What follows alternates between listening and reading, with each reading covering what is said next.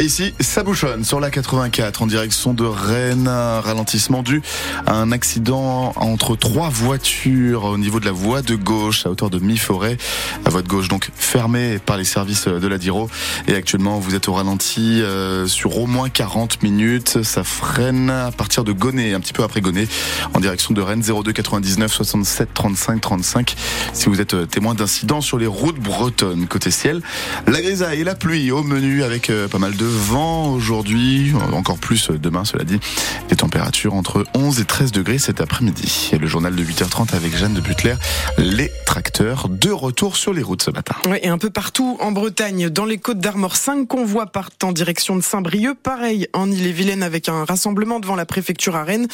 Alors que Gabriel Attal doit faire de nouvelles annonces. Ce matin, la colère des agriculteurs ne retombe pas. Ils veulent être rémunérés correctement.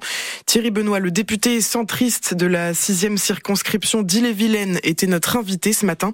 Pour lui, on a des solutions, les lois existent, il faut juste mieux les appliquer. Il faut certainement mieux appliquer la loi. Vous parlez en premier lieu donc du revenu. Le revenu des agriculteurs, c'est avant tout un meilleur partage de la valeur créée par les agriculteurs, les transformateurs pour les consommateurs. Et ceci nécessite, comme c'est dit en ce moment, de mieux appliquer encore la loi consécutive aux États généraux de l'alimentation qu'on appelle EGalim. Et ça passe par un exercice, un devoir de plus de transparence dans la constitution des marges euh, chez les industriels, mais aussi chez les distributeurs. Parce que les agriculteurs, eux, il y a la transparence totale de leur mode de production, de leurs charges, de leurs produits. On sait tout. Si on avait la même transparence chez les autres acteurs de la chaîne, que sont les distributeurs et que sont les transformateurs, tout ça pour le bien du consommateur, eh bien on aurait sans doute moins de difficultés. Thierry Benoît, le député de la sixième circonscription d'Ille-et-Vilaine. Le gouvernement a promis de multiplier les contrôles. Gabriel Attal devrait euh, donner plus de précision. Tout à l'heure, il s'exprimera dans une demi-heure et ce sera à suivre en direct sur francebleu.fr. Plus de 11 000 euros en billets découverts dans le bureau d'un agent d'étiquette boisson imprimée sans autorisation. Une commune des Côtes d'Armor épinglée pour sa mauvaise gestion. Ouais, Ploua, une commune touristique de 4 650 habitants. La Cour régionale des comptes a mis son nez dedans et elle pointe beaucoup de dysfonctionnements. C'est le maire élu en 2021, Xavier Compin, qui a prévenu les autorités. J'ai découvert donc euh, des irrégularités. J'ai donc utilisé l'article 40 auprès du procureur. Plutôt que de subir, j'ai fait appel au contrôleur des impôts pour valider ces, ces suspicions de non-dépôt de registre. Ils ont confirmé. Et dans le même mouvement, j'ai appelé la Cour des comptes. Le rapport est très clair. Hein, défaut de redressement de régime marché, de spectacle, les vacations funéraires, l'idée de fichiers occultes, de serveurs parallèles qui posent quand même la sécurisation des données. Enfin, tout cela, en gros, conduit en fait à des questions des risques pénals et maintenant il y a un rapport du cour. Le procureur a tous les éléments pour aviser et prendre une décision. Il faut dans le même temps euh, non pas tout mélanger, puisque là on pointe des dysfonctionnements sur 5, 6, 7 agents, mais il y a les 115 autres qui sont des gens complètement à la tâche et qui aujourd'hui euh, nous aident à remettre les choses en ordre de marche. Pour les personnels, cet éclairage public de la Cour des comptes, c'est plutôt une page qui se tourne.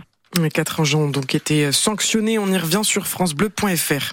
Les policiers recherchent le conducteur d'un véhicule en fuite après un accident à Chantepie. C'était samedi soir près de la place de l'église. Une femme de 93 ans est morte. Elle a été renversée pendant qu'il reculait sur un passage piéton. Sa tête a heurté le sol. La passagère de la voiture est elle aussi recherchée. À tous les spectacles programmés à la salle de l'étage aux Libertés vont devoir aller ailleurs. Lundi, pendant un concert, le plancher a bougé sous les pieds des spectateurs. Il faut attendre le passage des experts. En attendant, la salle est fermée. Après la galère du week-end dernier, un grand soulagement pour les voyageurs. Le trafic des TGV sera quasi normal ce week-end, malgré une grève des aiguilleurs. La SNCF a fait appel à des renforts. Et puis, une question pour vous ce matin, Bastien. Est-ce que vous avez joué à l'euro million Non, pas cette semaine, non. Eh ben, vous auriez dû. Vous savez ah. pourquoi? Parce qu'on l'a appris hier soir. C'est un Français qui remporte euh, le jackpot. Et attention, ça va vous rendre dingue. Il remporte 60 73 millions d'euros, oh Quoi?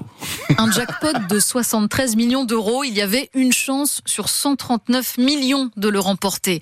L'heureux élu a inscrit la combinaison gagnante 23, 31, 37, 42, 48 avec les numéros complémentaires 3 et 7 et il ou elle a maintenant 60 jours pour se faire connaître auprès de la Française des Jeux et venir récupérer son gain.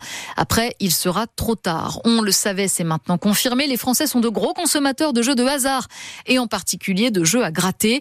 27 millions de personnes ont joué au moins une fois l'année dernière à raison de 5 euros par semaine en moyenne, soit 20 milliards d'euros dépensés sur la totalité de l'année selon les chiffres de la FDJ.